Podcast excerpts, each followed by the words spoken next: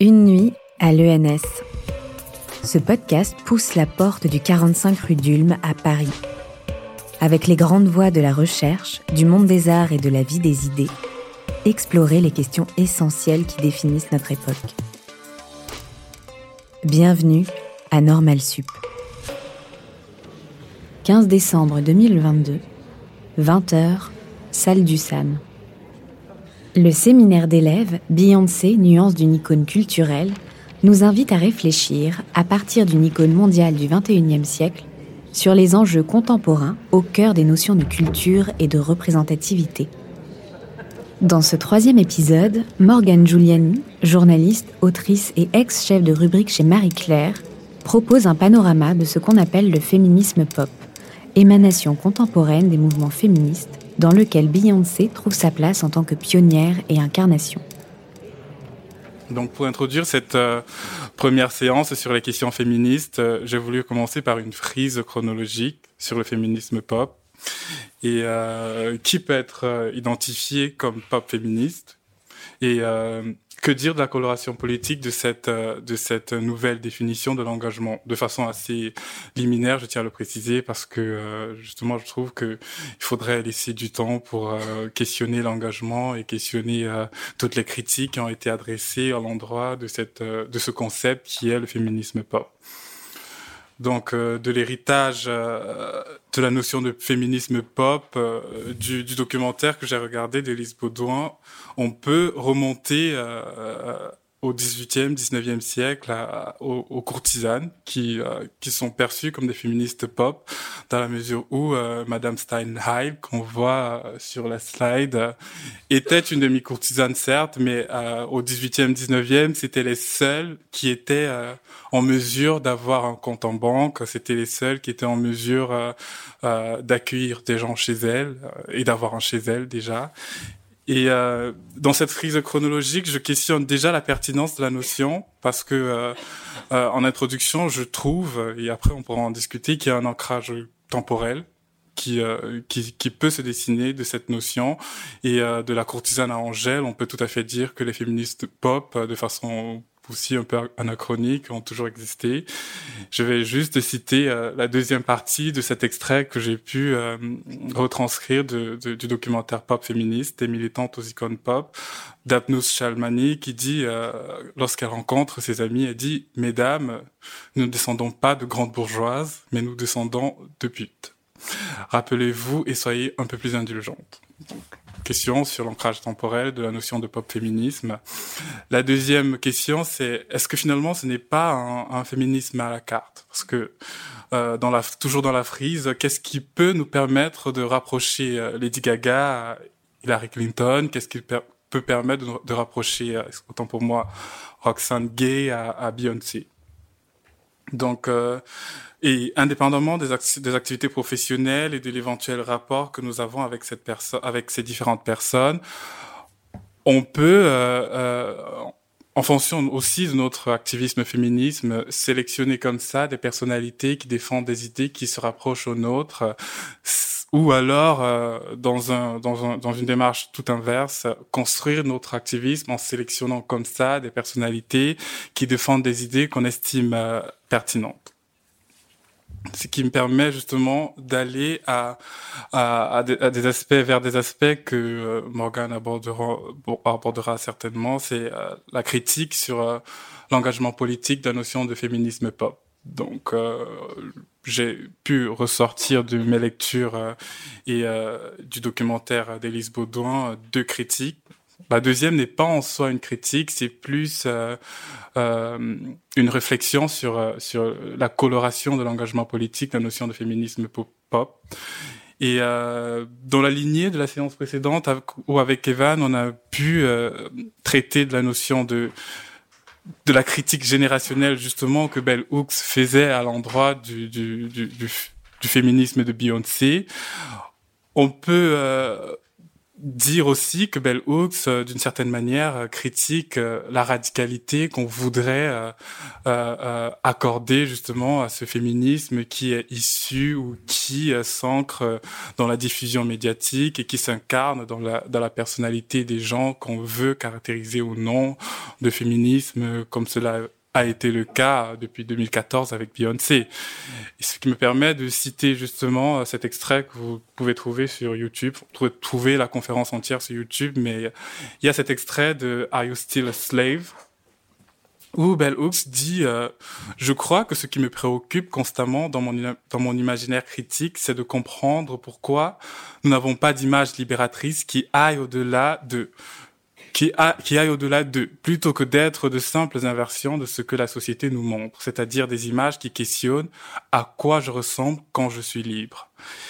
Et euh, moi, d'ajouter cette image qui est un peu l'introduction de Sandrine Galland dans son dans son bouquin, c'est euh, ce défilé Chanel où on voit des mannequins vêtus de vêtements qui coûtent euh, plusieurs dizaines de milliers d'euros, avec euh, des pancartes Be Different, History is her story, women's rights are more than all rights. Donc, euh, pour moi, cette image est à méditer. On voit des femmes euh, sous le spectre de Bell Hooks, on voit des femmes blanches.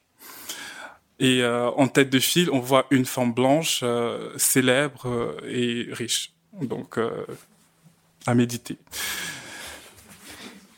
Donc, Bell Hooks dit oui, c'est bien cette avalanche de, de, de, de revendications euh, de, de l'activisme féminisme, c'est bien euh, cette diffusion des, des, des, idéaux féministes dans euh, la culture pop et, et incarnée dans les célébrités et dans les personnalités qu'on adule.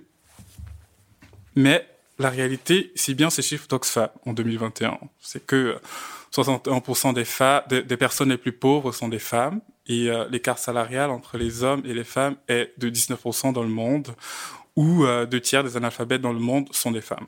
Et puis euh, les chiffres d'ONU Femmes que nous connaissons toutes et tous sur le quotidien d'une femme sur trois qui se situe entre féminicide, mutilation génitale, trafic d'êtres humains, violence sexuelle et mariage précoce.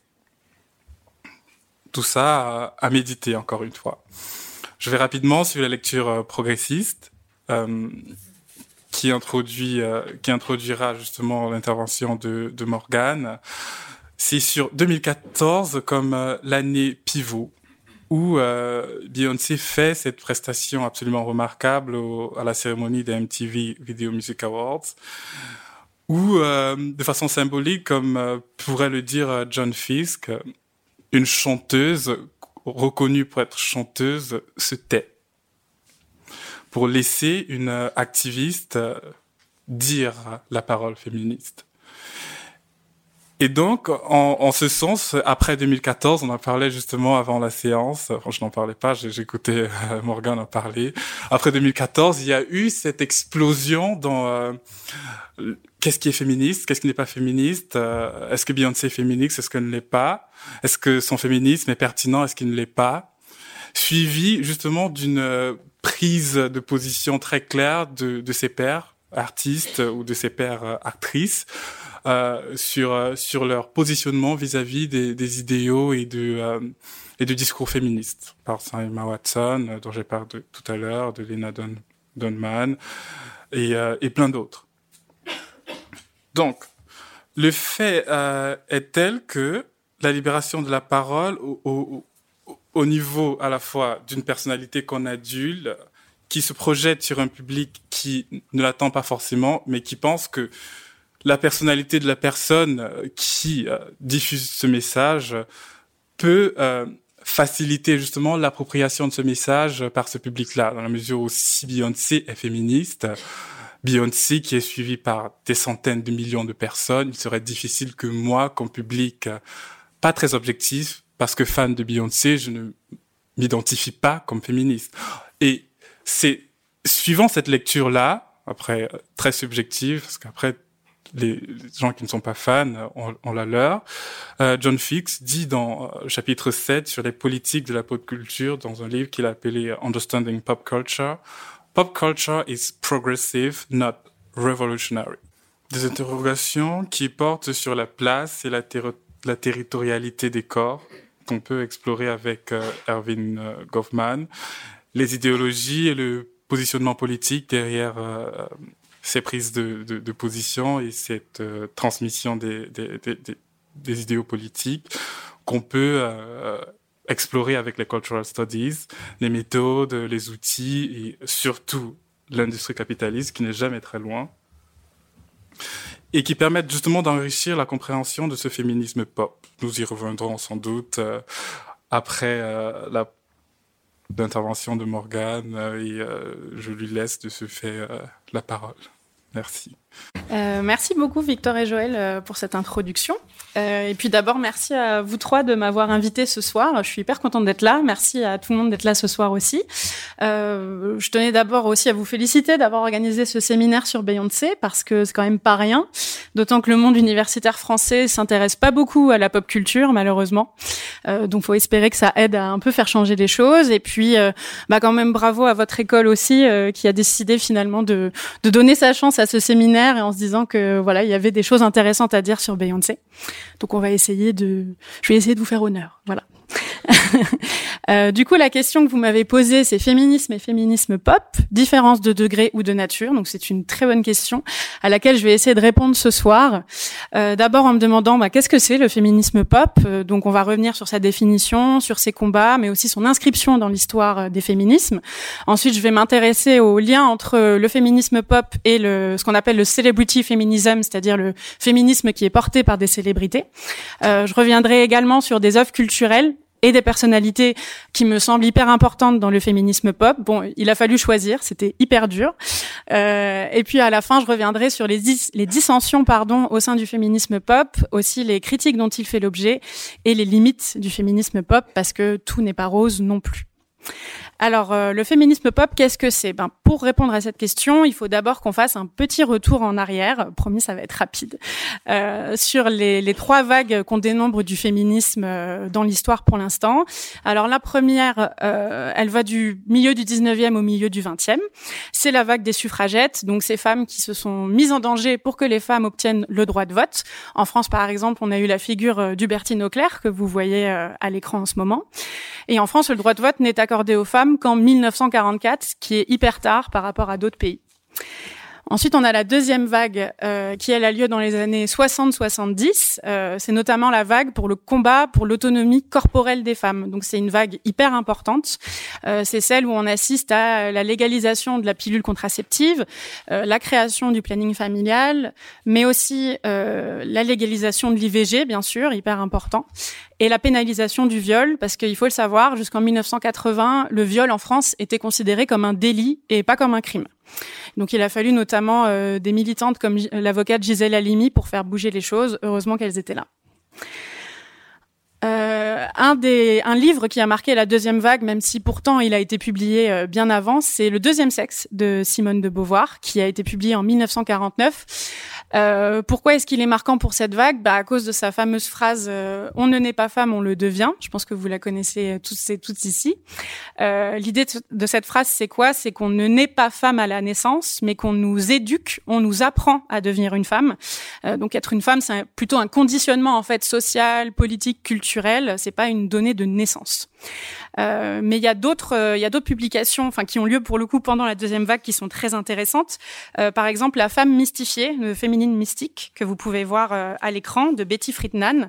Alors là, l'idée de ce livre, qui est assez révolutionnaire pour l'époque, c'est qu'elle s'intéresse aux injonctions qui pèsent sur les femmes au foyer américaines et qui les dépriment en fait. Donc c'est vraiment un sujet hyper tabou pour l'époque et elle vient vraiment soulever, enfin sortir un lapin de son terrier, on va dire. Il y a également la femme eunuque de Germaine Greer qui sort en 1970, où dans ce livre, qui est aussi euh, hyper révolutionnaire pour son époque, elle soutient que le modèle de la famille nucléaire empêche les femmes d'avoir une sexualité épanouie. Donc c'est quand même aussi un gros pied dans la fourmilière.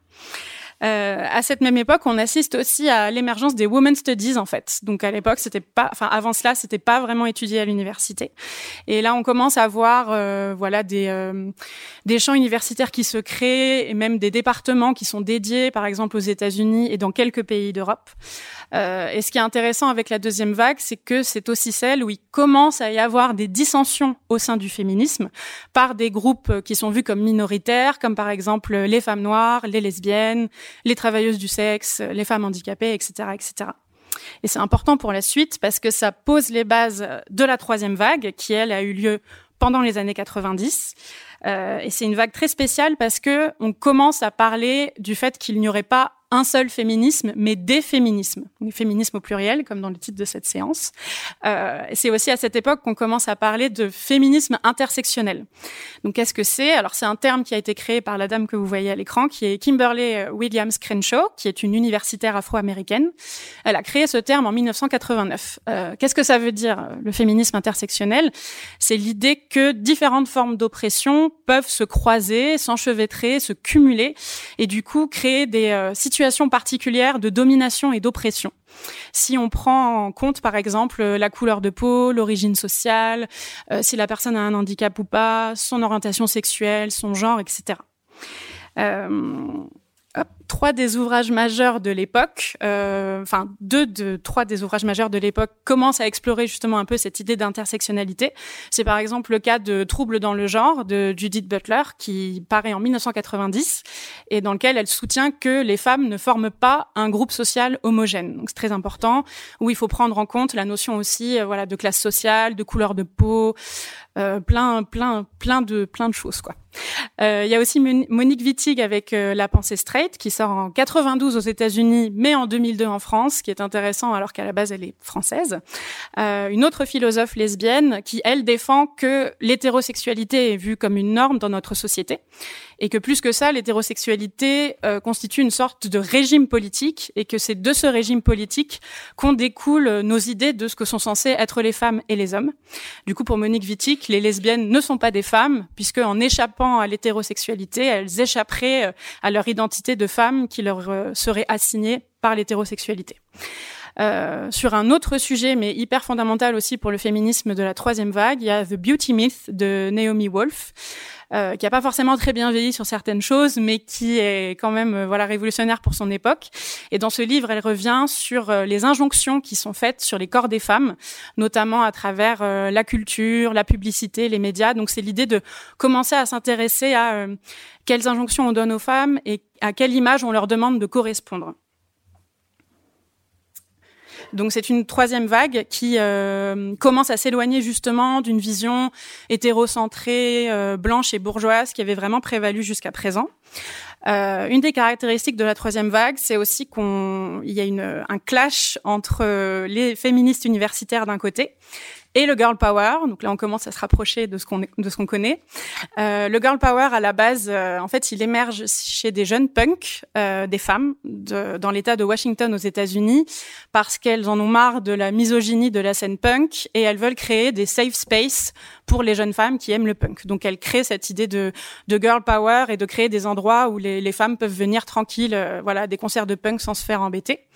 Euh, mais ce qui va se passer, c'est que le girl power, il va être pas récupérer parce que c'est pas tout à fait ça, mais il va finalement être raccroché à toute autre chose. Il va être raccroché aux Spice Girls, euh, que je pense vous connaissez toutes et tous. Bon, vous les avez peut-être pas toutes écoutées, ça dépend de votre âge, euh, mais en tout cas, ce sont elles qui vont devenir la figure du girl power et même encore aujourd'hui. Euh, Qu'est-ce qu'elles défendent les Spice Girls? Elles défendent par exemple l'égalité entre les hommes et les femmes. Elles défendent aussi l'idée de sororité, euh, de prioriser ses amitiés féminines sur ses relations avec les hommes. Euh, donc pas mal de choses de, ce genre-là. Par contre, elles ne sont pas là pour remettre en cause euh, l'ordre socio-politique. Euh, et ça, ça pose beaucoup de problèmes aux féministes de l'époque, qui les trouvent euh, ben, un peu soumises au patriarcat, qui les trouvent pas du tout révolutionnaires. Euh, elles leur reprochent notamment aussi de faire le jeu du capitalisme, parce que les Spice Girls, elles sortent beaucoup de produits dérivés et tournent dans beaucoup de publicités où elles revendiquent leur message girl power. Donc c'est aussi un peu une des premières fois où on voit des comment dire des, notions qui sont censées être féministes être mêlées au capitalisme mais à un niveau énormissime. Euh, où est-ce qu'on en est aujourd'hui? Donc ça, c'est un peu la question. euh, c'est une question qui n'est pas réglée. Euh, le féminisme pop, en tout cas, lui, il émerge dans les années 2010, ça c'est clair, mais par contre, on ne sait pas encore trop où le situer. Certains pensent qu'on est dans une quatrième vague du féminisme, d'autres non, qu'on est encore dans un prolongement de la troisième vague, et même que le féminisme pop serait en fait juste un prolongement du girl power.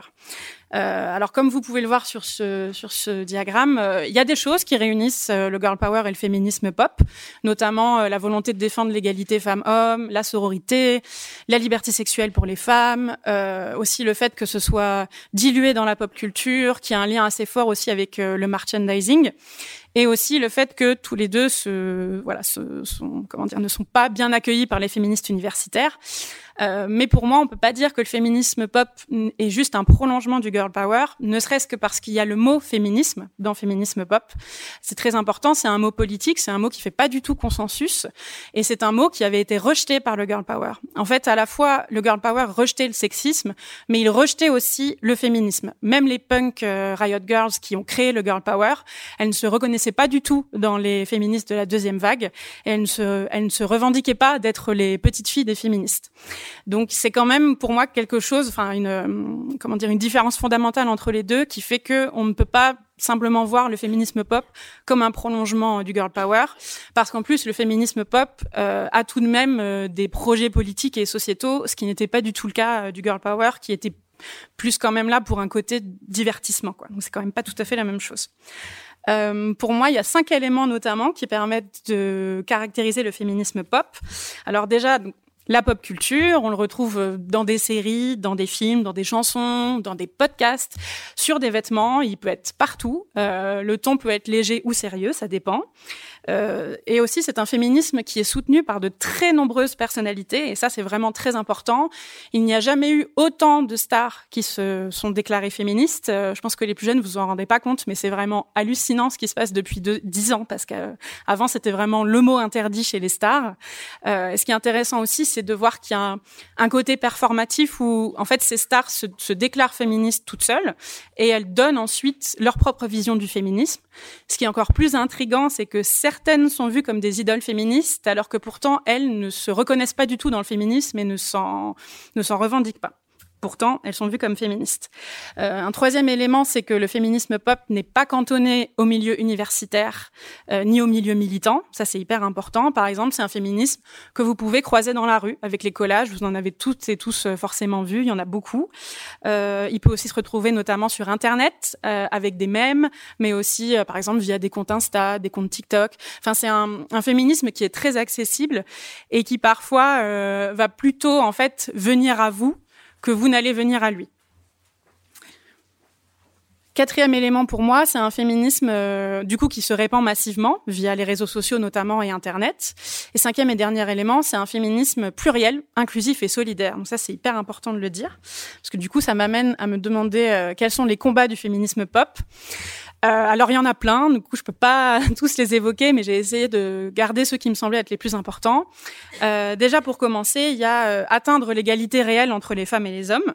Pour moi, le féminisme pop, c'est un peu une forme de féminisme du rappel à la réalité, au sens où euh, dans les, dans, enfin, sur le papier, dans la loi, les femmes et les hommes sont censés être égaux, sauf que dans les faits, tu as pu donner déjà quelques chiffres tout à l'heure, euh, Joël, c'est pas du tout le cas. Les femmes sont toujours moins payées que les hommes. Ce sont toujours les femmes qui assurent la majeure partie des tâches domestiques, l'éducation des enfants, ce qui pose un frein à leur carrière. Euh, sont encore les femmes qui sont majoritairement victimes de violences sexuelles. Et voilà, je pourrais continuer très longtemps comme ça, mais je vais m'arrêter là. Euh, du coup, l'idée du féminisme pop, c'est de montrer qu'il y a toujours plein de combats à mener. Et pour ça, il y a pas mal de propositions politiques, euh, comme par exemple mieux prendre en charge les plaintes pour viol, parler de consentement à l'école, etc., etc. Ensuite, c'est aussi lutter du coup contre les violences faites aux femmes et contre la culture du viol. Alors c'est un terme dont vous avez peut-être déjà entendu parler. En gros, la culture du viol, ça désigne l'ensemble des clichés qui participent euh, à minimiser la gravité et l'ampleur des violences sexuelles, mais aussi à remettre en doute la parole des victimes et à les rendre responsables euh, des agressions qu'elles peuvent subir. ça donne des moments aussi forts que par exemple celui où l'actrice Adèle Haenel s'est levée au César lorsque le réalisateur Roman Polanski a reçu un prix alors qu'il est accusé de viol sur mineur. Euh, donc elle s'est levée, elle a crié la honte euh, au milieu de la cérémonie, ce qui est vraiment énorme parce qu'en France, euh, le monde du cinéma est quand même assez frileux pour parler de violences sexistes et sexuelles. il faut rappeler aussi que Adèle elle a beaucoup relancé le mouvement MeToo en France quand elle a accusé le réalisateur Christophe, Christophe Rugia pardon, de d'harcèlement et d'attouchement sexuel lorsqu'elle avait entre 12 et 15 ans. Donc c'est sorti en 2019 si je me trompe pas avec une enquête de Mediapart. Euh, et depuis, une enquête a été ouverte, elle a porté plainte, etc. C'est toujours en cours, mais en tout cas, voilà, c'est une actrice qui se positionne, voilà, sur cette question des violences sexistes et sexuelles et qui le fait avec euh, beaucoup de radicalité. Un autre euh, combat du féminisme pop, c'est lutter pour dépasser les clichés de genre, euh, mais aussi lutter pour que, euh, euh, pardon, combattre aussi les injonctions envers le corps des femmes, comme par exemple l'injonction à la minceur, ce qui a pu donner le mouvement body positive, par exemple. C'est aussi lutter contre les discriminations et violences envers toute catégorie de population. Donc c'est un féminisme qui globalement essaye de se décentrer d'une vision normative du monde, c'est-à-dire une vision hétéronormée, blanche, cisgenre, grossophobe, validiste, etc., etc. Euh, le féminisme pop, c'est aussi lutter pour que chaque femme soit libre de ses choix. Ça, c'est hyper important. Que ce soit être sexy, s'épiler, se maquiller, avoir des enfants, se marier, faire de la chirurgie ou porter le voile. L'idée, c'est que tout doit être laissé libre aux femmes et qu'il faut respecter ses choix. C'est-à-dire que rien ne doit être imposé, que ce soit dans un sens ou dans l'autre, euh, que ce soit imposé par des hommes ou imposé par d'autres femmes d'ailleurs.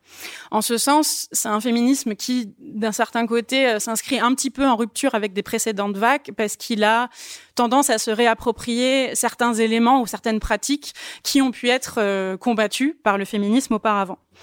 Euh, la conséquence de cela, c'est que chacune peut avoir sa propre définition du féminisme, et c'est à chacune de trouver l'équilibre qui lui convient euh, pour atteindre ce qu'on appelle l'empowerment. Euh, donc en français, on va dire en puissancement ou en pouvoirment, ça dépend. C'est l'idée d'être en gros pleinement épanoui, d'avoir pleinement confiance en soi. Du coup, oh, je vais trop vite.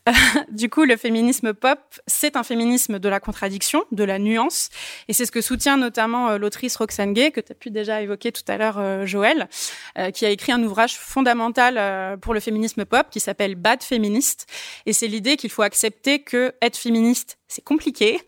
Euh, on fait ce qu'on peut euh, et que les femmes, enfin, c'est réussir à en fait euh, rejoindre beaucoup de contradictions. Et elle a revendiqué ça avec beaucoup de beaucoup d'humour aussi et beaucoup d'humilité. Et je pense que c'est un livre qui a fait du bien à, pas mal de femmes et qui a lancé beaucoup de conversations autour de qu'est-ce que c'est être féministe aujourd'hui au 21e siècle. Alors, je l'ai dit, euh, le féminisme pop, il est notamment euh, porté par les célébrités. On parle même de celebrity feminism, donc c'est un, terme qui a fini par, euh, sortir. pourquoi est-ce que c'est important de s'intéresser à ce que disent les, célébrités? Du coup, je pense que c'est le cas. Vous devez vous intéresser à ce que disent les célébrités, sinon vous seriez pas là ce soir. Pour moi, c'est important parce que elles sont le reflet de notre société mais elles sont aussi des forces de changement. Elles participent à créer des imaginaires et des systèmes de valeurs. Et puis, euh, parce que les gens les écoutent, tout simplement, et parfois plus que les intellectuels ou les politiques, par exemple. Donc, c'est quand même pas rien. Euh, cependant, être féministe, pour une célébrité, on s'en rend peut-être pas compte aujourd'hui parce qu'on est peut-être un peu blasé, euh, mais à la base, ça va pas du tout de soi. Au contraire. Pourquoi? Parce qu'après la deuxième vague du féminisme, donc c'est-à-dire à partir des années 80 environ, euh, le féminisme a été vu comme inutile euh, parce qu'on est parti du principe que bah ça y est, euh, elles ont l'IVG, elles ont la pilule, elles peuvent voter, c'est bon, elles ont tout ce qu'il leur faut. Euh, du coup, les féministes qui restaient encore ont commencé à avoir mauvaise presse. On a commencé à les voir comme entre guillemets des mal baisés qui détestent les hommes. Voilà, ce qui est un cliché hyper problématique à plein de niveaux, mais bon, c'est un autre sujet. Euh, en tout cas, c'est ce que la journaliste euh, Suzanne Faluidi a remarqué, et c'est ce qu'elle a expliqué brillamment dans son livre euh, Backlash, la guerre froide contre les femmes, qui est paru en 93, et dans lequel elle explique qu'après la deuxième vague, en fait, il y a eu une sorte de de relâchement, si vous voulez, et d'agacement envers les combats pour les droits des femmes, parce qu'on estimait que tout avait été gagné, donc elles n'avaient plus vraiment de raison de se plaindre. Du coup, pendant des décennies, il était mal vu d'être féministe, y compris chez les stars. Euh, déjà, je pense que de base, euh, elles y pensaient pas vraiment au féminisme parce que c'était plus vraiment un sujet. Et puis, pour elles, c'était aussi prendre le risque de se priver de certaines opportunités professionnelles, vu que le milieu de, du divertissement est principalement dirigé par des hommes, où c'était aussi le risque d'agacer le public. Par exemple, les Spice Girls, qu'on voit aujourd'hui comme des idoles féministes, elles ont toujours rejeté le féminisme, même encore à ce jour. Elles disent qu'elles ne sont pas féministes parce que, je cite, pour elles c'est un terme de lesbienne ou parce que elles aiment qu'un homme leur tienne la porte. Vous pouvez aller voir, c'est des propos qu'elles ont tenus en interview ça fait un peu mal, mais voilà, c'est la réalité. Ou par exemple, euh, même Madonna, pendant très longtemps, elle a refusé le terme féministe parce qu'elle disait, euh, ben non, je suis pas féministe, je déteste pas les hommes.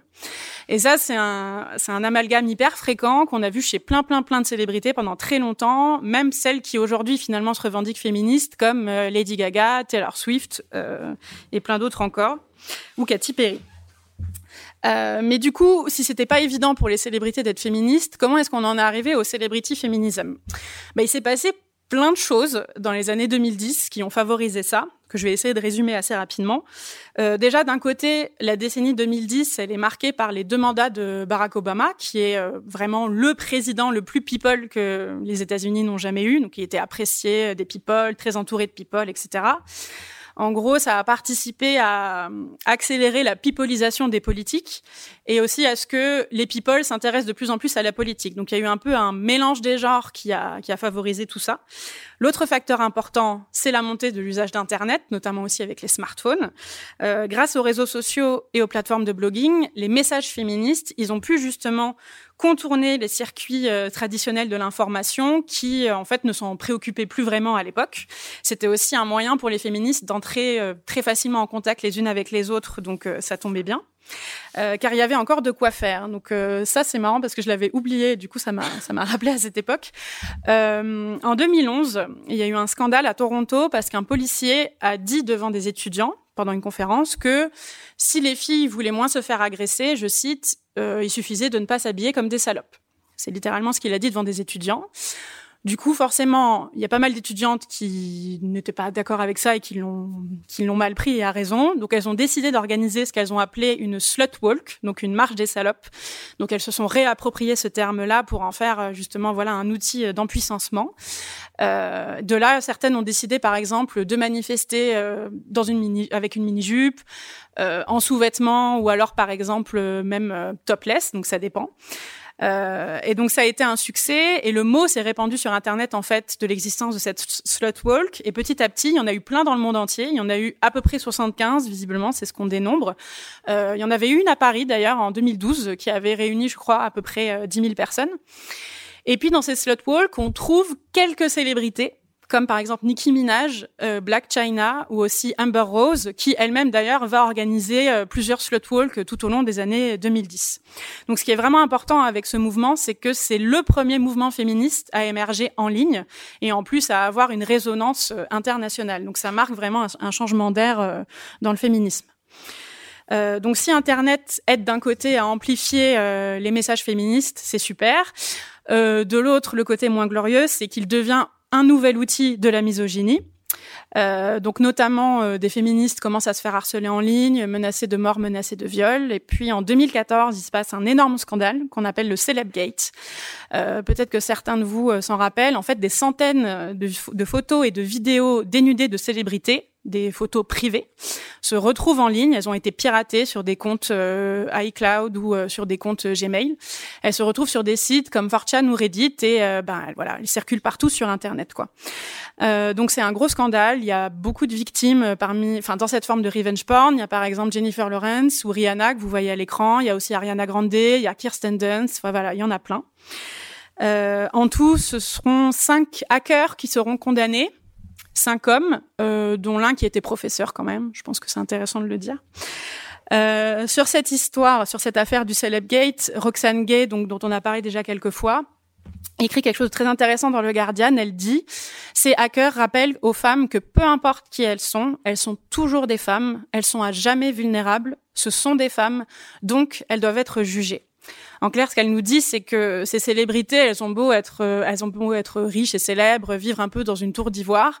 Bah, cette affaire, ça les a brutalement, brutalement, pardon, euh, ramenées à leur condition de femmes dans un monde misogyne qui estime que le corps des femmes, bah, enfin, existe avant tout pour la satisfaction euh, du regard masculin.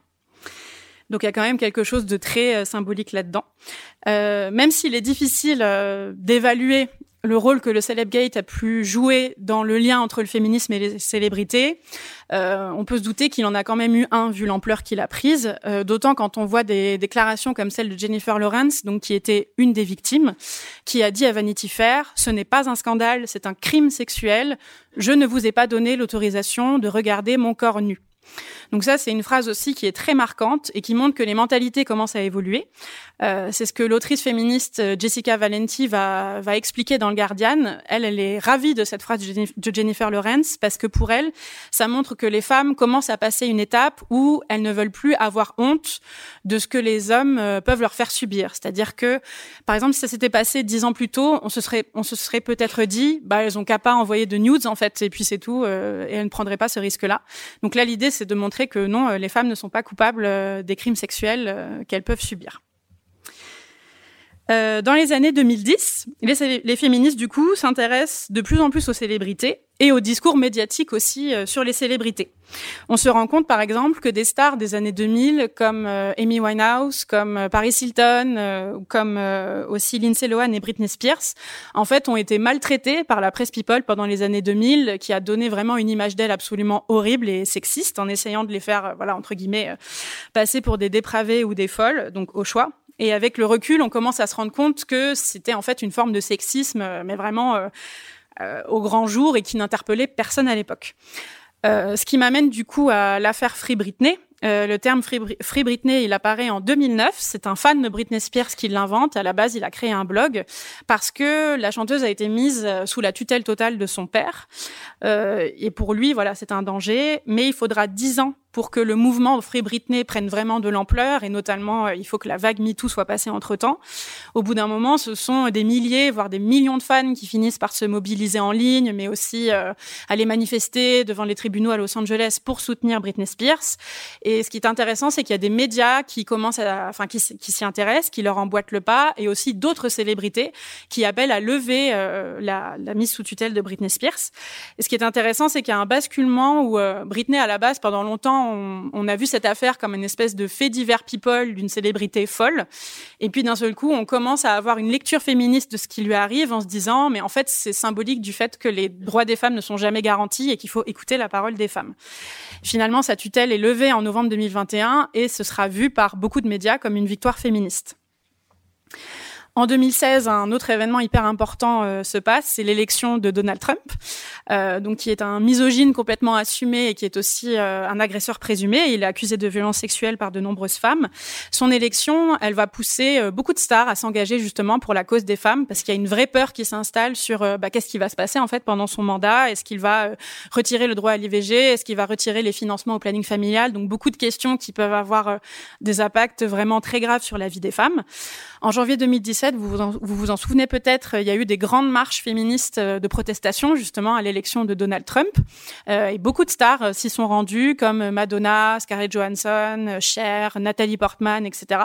Et ce qui est intéressant, c'est que certaines se sont même adressées à la foule et ont témoigné de leur propre expérience du sexisme et en quoi, par exemple, elles avaient dû faire appel un jour dans leur vie au planning familial ou des choses comme ça. Euh, dernier événement euh, fondamental des années 2010 qui provoque le rapprochement des célébrités avec le féminisme, c'est l'affaire Weinstein, euh, qui démarre en octobre 2017 lorsque le New York Times sort une grosse enquête euh, qui montre que ce gros producteur de films hollywoodien, euh, visiblement, aurait agressé beaucoup de femmes durant sa carrière et leur aurait acheté le silence donc en, leur silence. En tout, ce sont 93, 93 femmes pardon, qui témoignent, dont 14 qui l'accusent de viol. Il y a pas mal de célébrités qui s'expriment, comme Rose McGowan ou Léa Seydoux.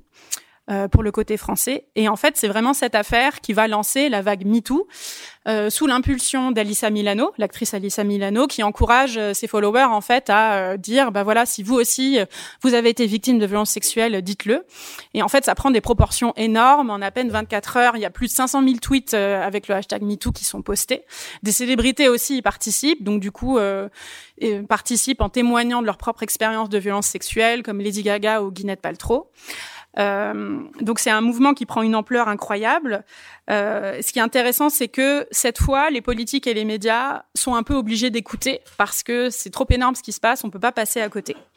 Euh, en tout, depuis octobre 2017, on compte plus de 54 millions de tweets avec le hashtag MeToo, ce qui est vraiment énorme. Euh, ce qu'il faut rappeler par contre quand même, c'est que le terme à la base, il avait été créé euh, en 2007 par euh, une travailleuse sociale noire américaine qui s'appelle Tarana Burke. Voilà, donc c'est pas, c'est Alissa Milano qui a, comment dire, précipité l'ampleur qu'a prise la vague MeToo, mais c'est pas elle qui a été à l'initiative de ce mouvement à la base. et ce qui est intéressant à noter, c'est qu'en France, on a eu plein de petites vagues de MeToo ces dernières années, qui concernaient à chaque fois des milieux socioprofessionnels un peu particuliers et qui ont montré qu'en fait, bah, les violences sexistes et sexuelles existent absolument partout. Euh, toujours en France, il faut noter aussi euh, la création du, du mouvement euh, Nous Toutes, qui se crée dans la foulée de MeToo, et qui depuis chaque année organise une grande marche pour l'éradication des violences faites aux femmes, qui réunissent beaucoup de monde à chaque fois. On peut y croiser d'ailleurs des célébrités françaises comme Laetitia Casta, Alexandra Lamy ou Muriel Robin. rien qu'en novembre dernier, peut-être que certaines ou certains d'entre vous y étaient, visiblement rien qu'à Paris, il y avait environ 80 000 personnes, ce qui est vraiment un chiffre énorme. Euh, donc voilà à peu près, euh, j'espère que je suis pas allée trop vite non plus, pour euh, les gros éléments, les gros événements des années 2010 qui expliquent euh, pourquoi les célébrités se sont rapprochées du féminisme. Du coup, mais qui sont les stars piliers du féminisme pop? Alors il y en a plein, mais je peux pas toutes les évoquer, donc j'ai dû en choisir. On va bien sûr commencer par Madame Beyoncé, parce que c'est elle qui nous réunit euh, ici ce soir. Euh, Beyoncé, on va commencer bien sûr avec son titre euh, Flawless, qui est sorti en 2013 et qui est issu de son cinquième album. Alors vous le savez sans doute, c'est un morceau qui contient euh, un extrait d'un TEDx de l'autrice américano-nigériane Chimamanda Ngozi Adichie où elle dit Nous apprenons aux filles à se rapetisser, à se réduire.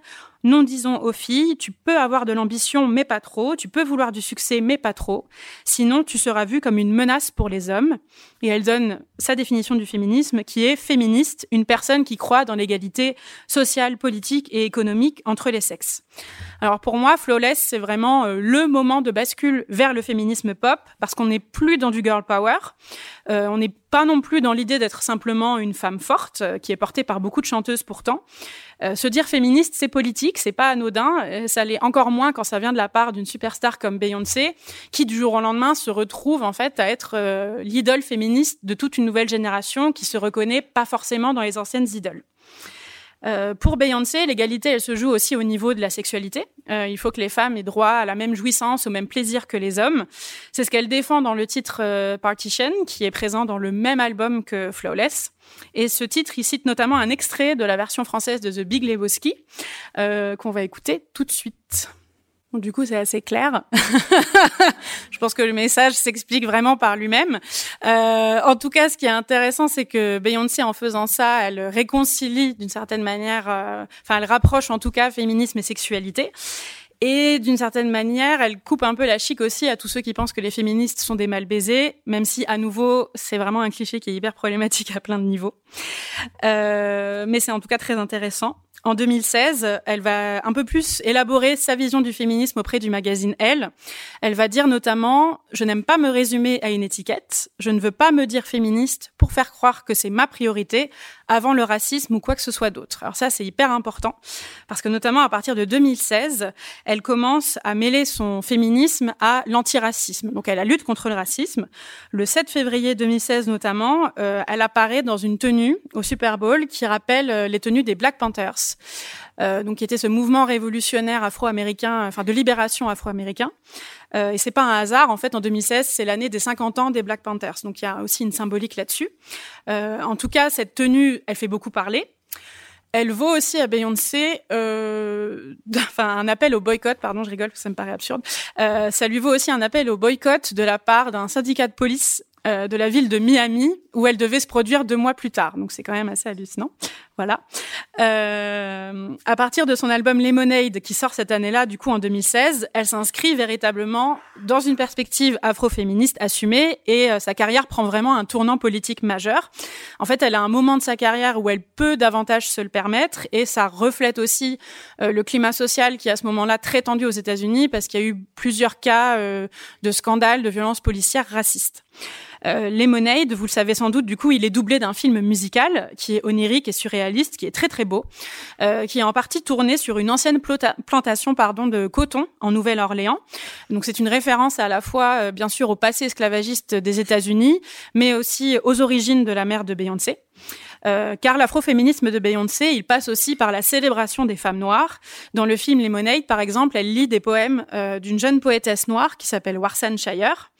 Elle invite aussi des artistes et des sportives, noires ou métisses, on peut en voir certaines ici, comme euh, les sœurs IBI, mais aussi Amanda Stenberg, Zendaya, euh, Serena Williams également, qui était dans un des clips.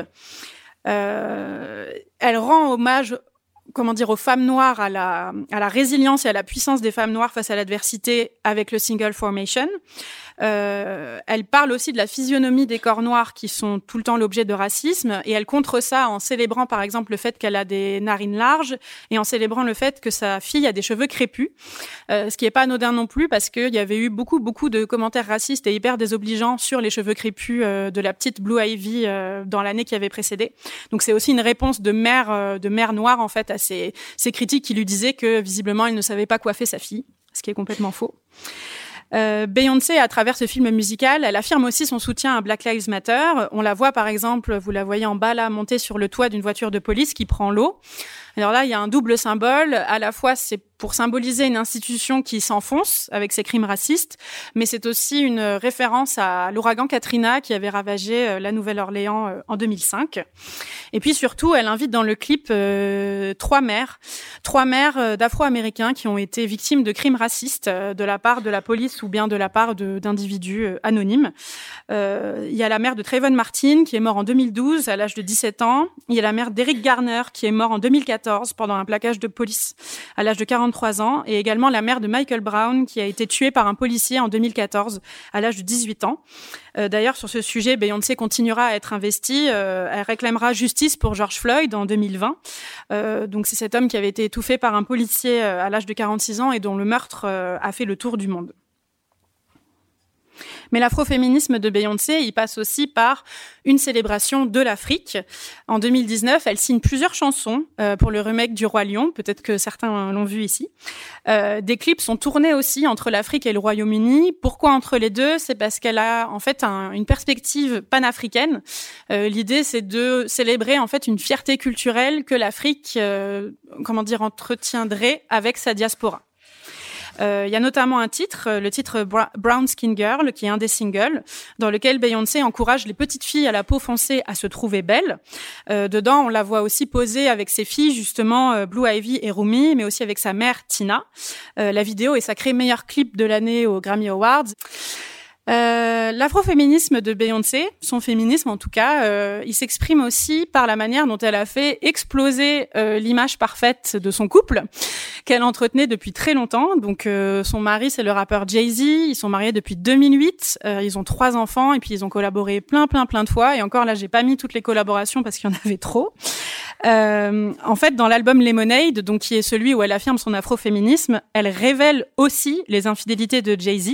Donc il y avait des rumeurs qui circulaient depuis des années et là, elle les confirme. Euh, dans des titres comme Sorry par exemple ou Hold Up, Beyoncé exprime sa peine et sa colère et elle se montre hyper vulnérable, ce qui est même un peu déroutant parce qu'à la base c'est une chanteuse qui montre toujours une image de femme forte. Euh, le revers de ça, c'est que beaucoup de ses fans ne comprennent pas pourquoi elle ne divorce pas. Euh, euh, vu que voilà, on la voit un peu comme l'apanage de euh, la femme indépendante par excellence. Donc pourquoi est-ce qu'elle s'empêtre euh, d'un mari volage? Et du coup, en fait, entre guillemets, sa, loyauté, sa fidélité à Jay-Z joue un peu contre elle parfois, et elle peut être vue en contradiction avec son féminisme. mais bon, Beyoncé, elle en a absolument rien à faire de ces critiques-là, et elle l'a rappelé d'ailleurs dans son dernier album, La Renaissance, qui est sorti il y a pas très longtemps. dans le titre Plastic of the Sofa, elle dit notamment "Nous n'avons pas besoin de l'acceptation du monde." Ils sont trop durs envers moi et trop durs envers toi. Donc voilà, vous êtes tous trop durs envers Jay-Z. Sachez-le. Euh, et puis son couple, de toute façon, voilà, c'est un élément hyper important de son storytelling. En 2018, euh, ils ont sorti leur premier album commun d'ailleurs, donc comme ça, histoire de bien sceller que tout va bien, euh, la, mauvaise vague est passée. leur album s'appelle Everything Is Love. Il y a le single notamment Ape Shit dedans, dans lequel ils célèbrent leur réussite en tant que couple, ça c'est très important. Et ils taclent aussi au passage le racisme de l'industrie musicale, mais aussi du monde de l'art. Ils s'inscrivent véritablement en couple hyper puissant. On va regarder un petit extrait parce que bon, Cocorico quand même, ça se passe au Louvre. J'adore. en toute objectivité. Euh, voilà. Enfin, euh, un des autres combats de Beyoncé dont on parle pas trop, c'est qu'elle soutient aussi les causes LGBTQ+. En 2019, par exemple, elle a été honorée par euh, l'association GLAD, qui est une des principales associations de défense des LGBT aux États-Unis. Et ce prix, elle l'a dédié à son oncle Johnny, qui est décédé des suites du SIDA. Et elle l'évoque d'ailleurs dans son album Renaissance à un moment. Alors là, j'ai plus la chanson en tête, mais vous écouterez. Voilà. Exactement. Merci Joël. Euh, alors tout ça c'est bien, mais du coup, est-ce que Beyoncé elle est vraiment féministe? Personne n'est d'accord. Voilà, c'est la conclusion. Merci à tous d'être venus. Euh, non, en réalité, euh, en fait, ça a été très compliqué à partir du moment où elle s'est dite féministe. Euh, le monde est devenu fou. Euh, c'est-à-dire qu'il y a eu, euh, enfin, je sais pas, des dizaines et des dizaines et des dizaines de papiers à ce sujet, et personne n'arrivait à se mettre d'accord. Bon, après, c'est pas très étonnant parce que, en vrai, le féminisme depuis les années 70-80, il est très divisé sur la question de la sexualité. Euh, les féministes sont pas d'accord entre elles sur quoi faire de la sexualité et a fortiori du travail du sexe. Euh, en fait, si vous avez une perspective qu'on dit euh, pro-sexe, donc on va dire que oui, Beyoncé est féministe. Par contre, si vous estimez qu'une femme sexy, elle est forcément soumise au patriarcat, alors bah pour vous, Beyoncé, elle va être difficilement féministe. Euh, en tout cas, c'est intéressant de voir qu'il y a autant de réactions euh, hyper euh, hyper polarisées et c'est vraiment quelque chose. Enfin voilà, ça arrive peu. Enfin, dans des déclarations en fait de, de célébrités, à ce qu'il y ait autant de réactions derrière des médias, mais aussi d'universitaires. Enfin voilà, je, je vous invite à aller regarder même tellement de thèses sur le sujet, c'est vraiment incroyable, c'est sans fin. Euh, alors une des critiques euh, principales notoires euh, de Beyoncé, ça a été Bell Hooks, euh, qui est une féministe queer et noire qui est décédée il y a pas très longtemps. En 2014, bon attention c'est un peu dur, elle a accusé Beyoncé d'être une anti-féministe euh, voire même une terroriste, qui mettrait en danger la vie des jeunes filles noires en vendant son corps. Elle lui reprochait aussi d'enfermer les femmes noires dans le rôle de la victime. Donc vous l'aurez compris, Bell Hooks, elle n'appréciait pas des masses euh, Beyoncé. C'était un sujet euh, assez clivant pour elle. Euh, mais ce qui est intéressant, c'est que, et ce qu'il faut rappeler du coup avec une perspective intersectionnelle, c'est que l'hypersexualisation de Beyoncé, elle peut interpeller, mais elle a quand même pas la même signification que euh, l'hypersexualisation, par exemple, de Madonna ou de Miley Cyrus, parce que Beyoncé est noire. Alors là-dessus, je m'en remets euh, à la critique et professeur de communication et professeur de Women's Studies Aisha Durham, qui a écrit le livre que vous voyez à gauche.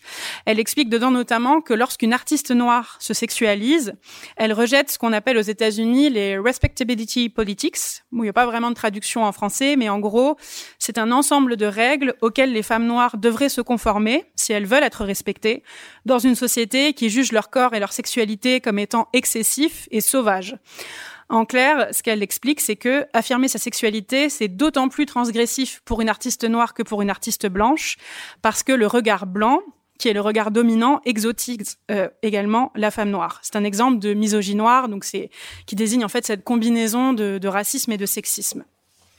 En 2016, même Chimamanda euh, Ngozi Adichie, qui est pourtant du coup euh, citée dans Flawless, prend ses distances avec Beyoncé. Elle dit le féminisme de Beyoncé n'est pas le mien, c'est un féminisme qui accorde encore beaucoup d'espace aux hommes, donc clairement trop à son goût. Euh, ce qui est intéressant, c'est qu'en fait, euh, en 99, la journaliste Joanne Morgan, dont, vous voyez le livre là à droite, elle avait essayé, elle a essayé de réconcilier euh, le féminisme et le hip-hop en inventant le concept de féminisme hip-hop justement. Euh, pour elle, l'idée c'est qu'on peut tout à fait être féministe et aimer euh, le rap, le hip-hop, même si parfois il peut s'avérer que il y a un peu de misogynie dedans. et pour Joanne Morgan, la force de Beyoncé, c'est qu'elle pousse justement les féministes à discuter de choses qui sont très nuancées et très compliquées et qu'elle ne voulait pas vraiment voir avant, pas considérer. Donc, c'est-à-dire notamment d'approcher, ben, une, une, enfin, d'avoir une approche intersectionnelle. Enfin, dernier point, euh, la vision de l'Afrique portée par Beyoncé également, elle fait pas du tout l'unanimité, autant que sa vision euh, du féminisme. Euh, beaucoup lui reprochent d'avoir une vision fantasmée, dépolitisée de l'Afrique, euh, de créer un espèce de folklore qui serait un peu euh, mi-Disney, mi-agence de tourisme. Euh, certains l'accusent même d'instrumentaliser l'Afrique parce qu'elle n'y a jamais donné de concert et parce qu'elle ne s'exprime pas vraiment en fait sur les difficultés du continent.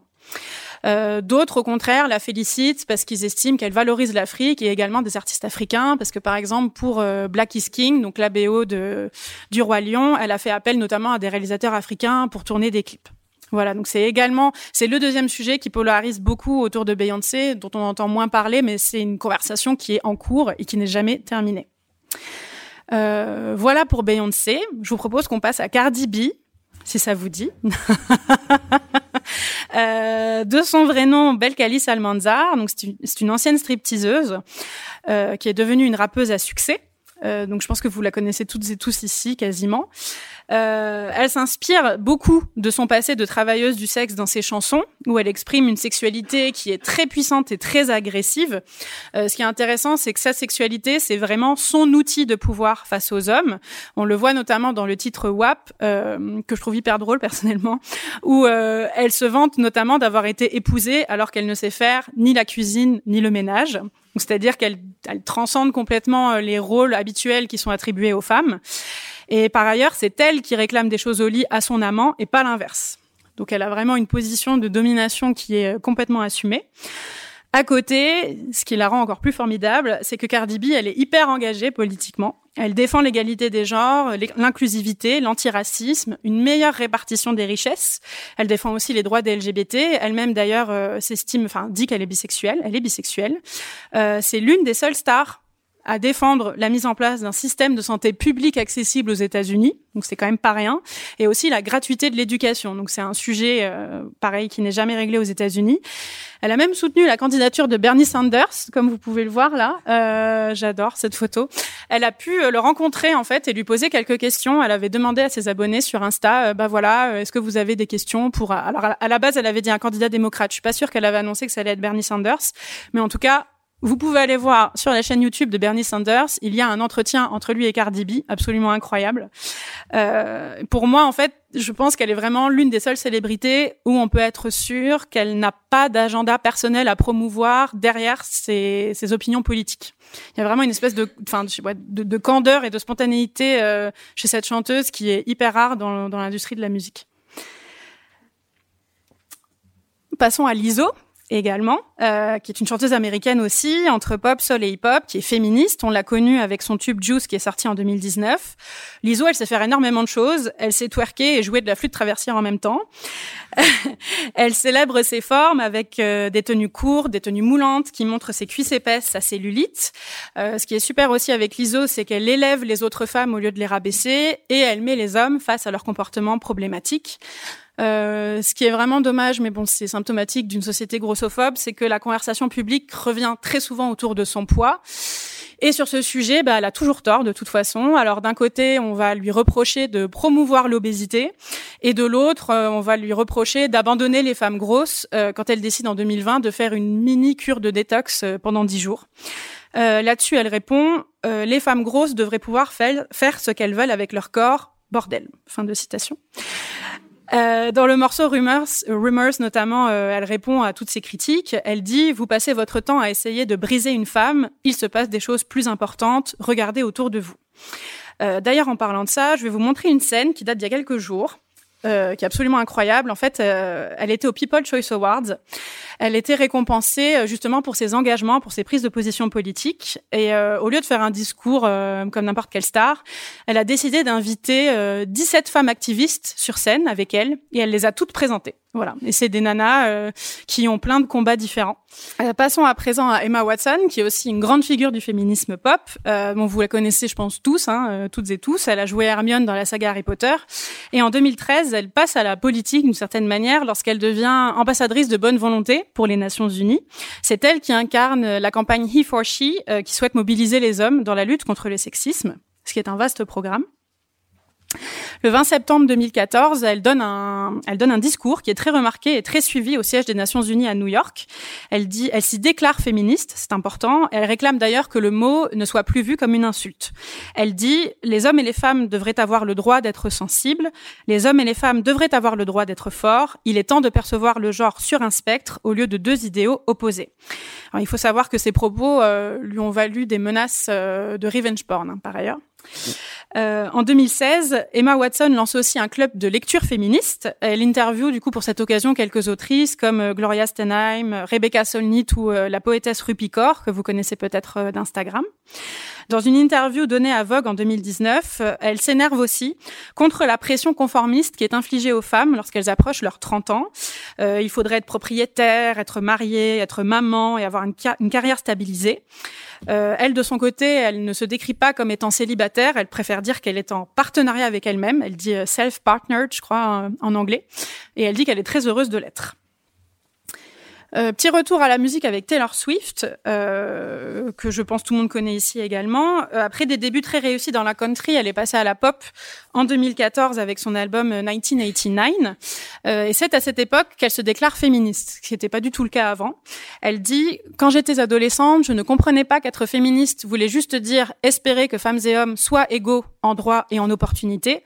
Je croyais que ça voulait dire qu'on détestait les hommes. Euh, Taylor Swift, elle est notamment connue parce qu'elle écrit elle-même ses chansons et elle écrit beaucoup sur ses relations, ses peines de cœur. Euh, ce qui lui vaut beaucoup de moqueries, beaucoup de critiques depuis très longtemps. Euh, ce, ce qu'elle a fini par parodier d'ailleurs dans le titre Blank Space, peut-être que certains, euh, certaines le connaissent ici. Euh, ce qu'elle remarque aussi à cette époque, c'est que on ne fait pas du tout ce genre de, de moqueries ou de critiques ou de remarques euh, à ces, comment dire, aux chanteurs masculins, comme par exemple Ed Sheeran ou Bruno Mars, qui pourtant eux aussi écrivent sur leur vie privée, mais visiblement ça pour le coup, personne ne trouve rien à y redire. Euh, c'est en étant confrontée au sexisme qu'elle s'est peu à peu éveillée au féminisme. Pour moi, il y a trois gros événements, notamment, je pense, qui l'ont amenée à ça. Euh, notamment euh, en 2016, lorsque Kanye West sort le titre Famous, où il dit euh, Je pense que je pourrais encore coucher avec Taylor. Pourquoi? Parce que j'ai rendu cette salope célèbre. Voilà, fin de citation. Donc c'était une nouvelle attaque après celle des MTV VMA en 2009 où il avait estimé qu'elle ne méritait pas le prix qu'elle avait reçu, etc. Je ne vais pas revenir sur toute l'histoire. Euh, deuxième événement, euh, c'est qu'un animateur de radio australien a agressé sexuellement Taylor Swift en 2013 après une interview. Il y a eu un procès en 2017 parce que euh, il n'était pas content parce qu'il a perdu son travail. Du coup, il l'a accusé bah, d'avoir euh, qu'à cause d'elle, il avait perdu son travail et qu'elle avait menti. Et elle a, elle a fait un contre-procès contre lui et c'est elle qui l'a emporté elle n'a perçu qu'un dollar euh, de dédommagement. Elle avait demandé la somme d'un dollar pour que ce soit symbolique et pour que ses intentions ne soient pas mises en doute, vu que souvent, ben, on, voit d'un mauvais œil les femmes qui portent plainte et qui en plus réclament de l'argent derrière. Euh, en fait, c'est à cause, enfin grâce à cause de ce procès, qu'elle se retrouve en une du Time avec d'autres femmes lorsque Time Magazine a décidé de consacrer euh, les briseuses de silence, comme ils l'ont appelé, comme ils les ont appelées, euh, voilà ces femmes qui ont parlé et qui ont permis à MeToo euh, de se passer. Et troisième et dernier événement qui pour moi est significatif, c'est quand son ancien label a décidé de vendre euh, les droits des masters de ses six premiers albums euh, sans son consentement euh, à un homme, Scooter Brown, qu'elle accuse de harcèlement moral et de manipulation. Donc pour elle, ça a été vraiment un déchirement de voir voilà ces six premiers albums lui échapper. Du coup, bah, elle a décidé de les réenregistrer tous les six euh, pour que les gens euh, écoutent ses versions à elle plutôt que les versions originelles. Ce qui n'est du jamais vu, c'est du jamais vu dans l'histoire de la musique. Personne, euh, personne n'a fait ça. Et beaucoup d'artistes y voient euh, d'ailleurs une, une initiative féministe. Pour l'instant, on en a ressorti que deux, mais en tout cas, à chaque fois, euh, ça a créé l'événement. Les fans sont, sont en rendez-vous et même les radios. Il y a des radios qui se sont engagées à ne diffuser que les versions réenregistrées de ces titres au fur et à mesure de leur sortie. Euh, le féminisme de Taylor Swift, s'incarne notamment euh, dans le titre The Man, qui est sorti en 2019, qui est présent sur son album Lover, dans lequel elle dénonce euh, les doubles standards sexistes. Elle est, persuadée que si elle était un homme, son succès ne serait pas autant remis en cause et sa vie privée ne serait pas autant commentée. On va regarder un extrait de ce clip qu'elle a réalisé d'ailleurs. C'est le premier clip qu'elle a jamais réalisé. Petit tacle bien senti. Euh, je sais pas d'ailleurs si vous l'avez reconnue, mais c'est elle en fait euh, qui est grimée en homme. Voilà, donc elle a voulu euh, elle-même jouer le rôle d'un homme. Elle a, elle a eu des prothèses, elle a eu un, un, coach aussi en mouvement qui lui a appris à voilà comment marcher, comment s'asseoir comme un homme, etc. Donc notamment voilà le manspreading. Je pense que ça doit parler à pas, pas mal de monde ici malheureusement. Euh, à côté de ça, elle s'engage aussi euh, à la même époque pour les droits des LGBTQ+. Euh, avec son single You Need to Calm Down, qui est sur le même album euh, que The Man. Elle lance aussi une pétition euh, pour pousser le Sénat américain à interdire au niveau fédéral les discriminations envers les LGBT, parce que non, aux États-Unis, elles ne sont toujours pas inscrites, enfin interdites au niveau fédéral. en fait, ce qui s'est passé, c'est qu'après des années de silence sur la politique, parce que Taylor Swift n'avait jamais donner d'avis politique sur quoi que ce soit. C'est l'élection de Donald Trump euh, qui l'a poussée à être, ce qu'elle dit, euh, du bon côté de l'histoire. Donc elle a fini. Euh, je pense que pareil aussi, elle était dans une période de sa carrière où c'était plus facile de l'imposer à son équipe parce que son succès était tel qu'au bout d'un moment, ça, ça, ça donne du poids à son avis et à sa voix. Euh, enfin, le féminisme de Taylor Swift, il se constate aussi dans le fait que, à présent, elle défend beaucoup l'idée de sororité, alors que pendant longtemps, elle, était plutôt dans une idée de rivalité entre femmes qui était assez pesante. Euh, sa manière de parler aussi de ses relations avec les hommes a changé. Euh, par exemple, elle explore beaucoup les dynamiques de pouvoir au sein des couples hétéros maintenant. Euh, je peux donner l'exemple de la version 10 minutes de All Too Well, que certains ont peut-être vu ici, euh, qui est dans la réédition de l'album Red qui est ressorti l'année dernière. Euh, mais c'est aussi le cas, par exemple, dans le titre euh, Would Have, Could Have, Should Have, qui est une des chansons bonus de son dernier album Midnight, euh, qui est sorti là il y a quelques semaines. Et en fait, dans ces deux chansons, elle raconte des anciennes relations où elle était en couple avec des hommes qui avaient en gros une dizaine d'années de plus qu'elle. Et elle, à ce moment-là, elle avait genre 18-19 ans, donc elle était très très jeune. Et elle, elle le raconte avec beaucoup de recul et elle montre ben, ce qu'elle décrit en fait comme une forme d'emprise et une asymétrie en tout cas de pouvoir, qui fait que c'était des, des, relations qui lui ont, qui l'ont beaucoup heurté, qui lui ont fait beaucoup de mal, et qui disent quelque chose en fait des dynamiques de pouvoir entre les hommes et les femmes. Euh, toujours en musique, on a aussi Lady Gaga, bien sûr, euh, qui se revendique depuis, euh, enfin, féministe. Enfin voilà, ça fait quelques années. Avant, c'était pas le cas. en tout cas, depuis le début de sa carrière, elle revendique le droit de chanter sur sa sexualité librement et de pour autant mériter le respect. En 2014 également, c'est important, elle révèle qu'elle a été victime d'un viol à l'âge de 19 ans. Euh, par un producteur de musique, euh, un viol qui par ailleurs l'a aussi amené à avorter. Elle a caché cette agression pendant très très longtemps à sa famille et a développé un syndrome de stress post-traumatique assez intense, de ce qu'elle décrit. Et en fait, elle s'est inspirée de, cette expérience pour écrire la chanson Till It Happens to You, donc qui parle du viol, et qu'elle a écrite pour un documentaire euh, qui était consacré aux violences sexuelles sur les campus universitaires américains, parce que c'est aussi un gros sujet là-bas. C'est une chanson qu'elle a interprétée aux Oscars. Donc, la photo est un peu floue, mais ce qui était très fort, c'est qu'à la fin de la chanson, elle a été euh, rejointe sur scène par euh, justement euh, plein de victimes de violences sexuelles. qui, ont entouré son piano. Donc il y avait quelque chose de très fort à voir toute cette masse de personnes autour d'elle. Euh, Lady Gaga, c'est aussi bien sûr une idole et une alliée LGBT+, euh, qui revendique sa, bisexualité et qui a écrit des chansons qui sont devenues des hymnes aussi pour les communautés LGBT+, comme bien sûr euh, Born This Way, euh, qui est sorti en 2011. Euh, en fait, en soi, bien sûr, les, les, questions LGBT, elles sont devenues hyper importantes dans la pop. Malheureusement, j'ai pas, j'ai pas le temps d'y revenir ce soir, mais c'est important de noter que beaucoup d'artistes font des coming out, expérimentent sur les questions de genre et de sexualité et font preuve en fait d'une certaine fluidité. Euh, par exemple, on peut citer les cas de Christine and the Queens, mais aussi de Janelle Monet, d'Alzi, de Hayley Kiyoko ou encore d'Eliot Page. Autant de gens formidables, mais j'ai pas assez de temps pour parler d'eux. Euh, et enfin, toujours en musique, je termine avec Angèle, euh, qui est un peu une des, enfin, une des seules idoles féministes qu'on peut avoir dans la francophonie. Euh, elle s'est imposée sur ce, terrain-là avec son titre Balance ton quoi qui est sorti en 2018, dans lequel elle dénonce le sexisme ordinaire. Euh, et dans le clip, qui est vraiment très sympa, si vous vous avez jamais vu, je vous invite à le regarder, elle imagine une académie anti-sexisme qui enseigne euh, les notions de consentement et de respect envers toutes les femmes. C'est un clip vraiment, vraiment rigolo. Donc voilà pour les célébrités que j'ai retenues comme étant des piliers du féminisme pop, mais bien sûr il y en a plein d'autres. Mais malheureusement on peut pas toutes les citer. Euh, mais le féminisme pop, c'est aussi créer des nouveaux récits. Donc ça, c'est hyper important. Euh, des récits qui bénéficient notamment de la portée inuite des plateformes de streaming. Euh, le féminisme pop, plus qu'au cinéma, je trouve, il s'est plus développé à la télévision. Parce qu'à la télévision, on a le luxe du temps, donc plus le temps pour développer des arcs narratifs et la psychologie des personnages. dès les années 90, on peut citer des séries qui sont vues comme girl power, comme bien sûr Buffy contre les vampires, Charmed, Alias, Ali McBeal, etc., etc. Ce sont des séries qui ont vraiment ouvert la voie à de nouveaux personnages féminins à la télévision. Et ces dix dernières années, les séries télé ont été vraiment riches en féminisme pop, intersectionnel, en female gaze. Il y a eu beaucoup d'anti-héroïnes complexes qui ont été proposées. Donc j'ai retenu euh, quelques séries. Et là, bien sûr, j'aurais pu en citer plein d'autres, mais je ne peux pas toutes les citer. Euh, commencer par la série Girls, euh, qui est une série d'apprentissage euh, créée par Lena Dunham.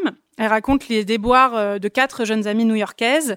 Alors le, personnage principal c'est Hannah, donc qui est penchée là sur la photo. C'est aussi la créatrice du coup Lena Dunham. Alors c'est une aspirante écrivaine. Euh, qui est grosse et qu'on voit souvent dénudée. Euh, donc c'est vraiment une première euh, à l'époque pour une femme grosse dans une série télé. La série montre en gros de manière générale beaucoup de rapports sexuels un peu bizarres. Enfin, on est très loin de la vision édulcorée qu'on avait en général du sexe à la télévision. Alors Girls, par contre, est complètement passé à côté des enjeux euh, intersectionnels, de représentation et de diversité, mais c'est quand même une série qui a le mérite euh, d'avoir valorisé les histoires de jeunes femmes qui sont imparfaites, euh, qui sont même parfois détestables hein, d'ailleurs, et qui ont des amitiés complexes. Et elle a aussi le mérite quand même d'avoir montré sans pudeur un corps très différent de ce qu'on voyait à l'époque à la télévision. Autre série importante pour féminisme pop, La Servante écarlate. Euh, à la base, c'est une dystopie, un roman de Margaret Atwood qui a été publié en 85. Donc ça commence un peu à dater. Euh, elle imagine en fait une dictature religieuse qui se met en place aux États-Unis à une époque où euh, la fertilité aurait beaucoup chuté et du coup la natalité aussi. Euh, ce qui se passe dans La Servante écarlate, c'est que hum, les femmes en fait sont entre guillemets des esclaves sexuels. Les femmes fertiles sont envoyées dans des familles bourgeoises pour leur donner une descendance. Euh, et bien sûr, euh, toute tentative de rébellion est euh, très difficile, enfin est très durement réprimée souvent jusqu'à la mort. Euh, c'est une série qui est très violente, qui fait pas l'unanimité parmi les féministes parce que certaines justement la trouvent trop violente et ont l'impression de voir une sorte de torture porn. Je crois que c'est ça le terme. Enfin l'idée qu'au bout d'un moment on se gave un peu de, voir des femmes souffrir autant. Mais c'est quand même intéressant de voir que la série elle est aussi euh, récupérée par les certaines féministes aux États-Unis qui peuvent porter euh, des tenues similaires aux servantes écarlates lors de certaines manifestations. Euh, D'ailleurs c'est pas qu'aux États-Unis, on a pu déjà en voir euh, par exemple en Argentine ou en Croatie. Autre série euh, dans un autre ton, la série Fleabag, euh, qui se situe entre comédie et drame, qui a été créée et jouée par Phoebe Waller-Bridge. Alors Fleabag, c'est une jeune londonienne qui est complètement paumée, euh, qui enchaîne les histoires d'amour vouées à l'échec et qui a une relation très chaotique avec sa famille. Elle essaye de trouver un sens à sa vie avec euh, beaucoup beaucoup de sarcasme. Elle est très drôle et puis elle échappe à tous les carcans féminins. Et pour moi, elle incarne aussi vraiment cette idée d'un féminisme pop où les femmes essayent de se débrouiller avec beaucoup de contradictions. Pour ça, je vais vous montrer un petit extrait. Donc elle assiste à une, justement, je crois, une, conférence féministe avec sa sœur. Voilà. voilà. On est des mauvaises féministes. Donc comme le titre du, du livre de Roxane Gay, on y revient tout le temps, mais c'est vraiment une notion fondamentale dans le féminisme pop. Euh, autre série qui est hyper marquante, c'est la série Insecure qui s'est terminée il y a pas longtemps. Euh, elle était centrée euh, autour du personnage d'Issa, euh, qui est à droite, qui est joué par Issa Rae, qui est aussi la créatrice du show. Alors Issa, elle rêve de travailler dans la musique, mais elle n'ose rapper que devant son miroir. Elle est très timide. À contrario, contrario sa meilleure amie Molly, qui est juste à côté, elle c'est une jeune avocate redoutable, hyper carriériste, qui a hyper confiance en elle. donc elle se, finalement, elle s'équilibre bien entre elles, mais toutes les deux, voilà, sont rattrapées par les aléas de la vie, par leurs doutes, par leurs erreurs, mais aussi par le sexisme et le racisme ordinaire. Ce qui est aussi intéressant avec Insecure, c'est que le sexe a une place centrale dans la série, ce qui est pas du tout anodin euh, pour une série au casting noir, vu voilà ce que ce que ce que j'ai pu vous expliquer sur euh, le rapport à la sexualité noire qui est vu comme quelque chose d'excessif. Euh, mais cette série, ça reste quand même avant tout une ode à l'amitié entre des jeunes femmes noires qui essayent de se faire leur place dans un monde sexiste et raciste. C'est vraiment une super série, je vous la conseille. Euh, et enfin, j'ai retenu aussi la série I May Destroy You, qui est une mini-série qui est sortie en 2020, euh, qui a été inspirée du vécu de son actrice principale, Michaela, Michaela Coel. En fait, elle raconte le chemin, euh, le chemin de croix d'Arabella, qui est une jeune écrivaine britannique noire, qui est euh, droguée puis violée dans un bar à Londres. Et cette série, elle est, elle est très forte, elle est assez violente aussi, mais je l'ai trouvée vraiment exemplaire. Elle aborde en fait plein de facettes de la culture du viol, mais aussi la question de l'érotisation des corps noirs et qu'est-ce que ça vient faire là-dedans. elle a reçu un l'Emmy Award du meilleur scénario pour cette mini-série et lors de son discours, Michaela Coel l'a dédié à toutes les victimes de violences sexuelles. Euh, donc au cinéma, il s'est quand même passé deux trois trucs assez intéressant au niveau du féminisme pop ces dernières années. Euh, on a eu notamment les deux sagas dystopiques avec des leads féminins, Hunger Games et Divergente. Euh, on a vu aussi euh, des films aux jeunes héroïnes indépendantes, comme par exemple Divine en France, mais aussi Booksmart, Lady Bird, Don't Worry Darling. Euh, en France, on a aussi le Female Gaze de Céline Sciamma, avec notamment Portrait de la jeune fille en feu, s'il ne faut n'en citer qu'un, euh, donc qui raconte une histoire d'amour lesbienne qui se passe au XVIIIe siècle et qui a quand même été euh, sélectionnée aux Oscars, donc euh, gros succès d'estime. la décennie 2010, c'est aussi celle des premiers films de super-héroïnes. Il n'y en avait jamais eu avant, donc on a Wonder Woman, Captain Marvel, Harley Quinn, qui est une super méchante, mais bon voilà. et plus récemment, on a eu les films aussi Wakanda Forever et The Woman King, euh, le dernier avec Viola Davis, qui sont centrés sur des super héroïnes noires. Euh, enfin, les années 2010 c'est aussi, sont aussi les années euh, de reboot féminin de blockbuster, blockbuster pardon masculin, euh, comme Ocean's 8, Ghostbusters ou How I Met Your Father. Euh, là, par contre, le succès n'a pas vraiment été au rendez-vous, euh, mais comme quoi il suffit pas de mettre des femmes pour que ça marche. Il faut faire un peu plus d'efforts que ça. Euh, la littérature aussi, bien sûr, elle s'est enrichie du féminisme pop. Euh, J'aurais pu en citer des dizaines et des dizaines, mais j'ai pas le temps, donc j'en ai mis quelques-uns sur cette euh, sur cette diapositive. En France, par exemple, on peut citer euh, Mona Chollet, bien sûr, Virginie Despentes, Lola Lafont, Louise May, Alice Zeniter, Pauline Armange, Pénélope Bagieux, Titiou Lecoq. Lorraine Bastide, euh, bien d'autres encore. À l'étranger, on peut citer Britt Bennett, Chimamanda Ngozi Adichie, Anna Hope, Sally Rooney, euh, Céleste NG. Euh, il y en a là aussi plein d'autres, bien sûr. Euh, ça qui est chouette, c'est qu'il y a vraiment quand même une, une offre aujourd'hui de, de, littérature féministe hyper euh, hyper grande, tellement que limite je trouve personnellement que c'est difficile de suivre. il y a trop de sorties. Euh, du côté des médias, il s'est passé aussi quand même pas mal de choses euh, en rapport avec le féminisme pop. Alors de très loin, euh, le média qui s'est vraiment imposé comme le média de référence sur les questions du féminisme pop, c'est euh, Teen Vogue, donc qui est la version de Vogue destinée aux ados, notamment son site internet, qui a été beaucoup copié mais jamais égalé, et qui a su vraiment trouver le bon ton et le bon équilibre entre politique et pop culture. Euh, en France, on peut quand même noter que euh, les grands féminins, ils ont, ont, essayé de notamment se montrer plus intersectionnels. Euh, par exemple, Marie-Claire, où j'ai travaillé notamment quelques années, en 2021 a sorti euh, huit couvertures collector pour le 8 mars, euh, donc avec huit femmes très différentes. Là, je me rends compte du coup qu'elles n'y sont pas toutes. attends, ah si, elles y sont, pardon. Elles y sont toutes. donc on voit, et notamment, ça a été la première couverture d'un féminin en France avec une femme handicapée en couverture. Donc c'est quand même euh, enfin aussi fou qu'il ait fallu attendre 2021 pour que ça puisse arriver. Euh, il faut aussi citer euh, l'apparition de revues féministes de grande qualité comme La Déferlante par exemple, mais aussi Gaze Magazine, sans oublier Well Well Well qui est une, très belle revue pour toutes les lesbiennes. Euh, et à côté de ça, euh, bien sûr, enfin vous le savez toutes et tous, le podcast féministe aussi a explosé. Là pour le coup vraiment ces toutes dernières années. Et parmi les deux plus écoutés, on a bien sûr La Poudre et Les couilles sur la table. Donc voilà pour un tour un peu de tout ce qui a pu changer euh, au niveau culturel, euh, un tour très rapide, hein, j'en ai conscience, euh, autour du féminisme pop. du coup, j'arrive à mon dernier point, qui sont un peu voilà les sujets qui fâchent au niveau du féminisme pop, parce qu'il y en a quand même.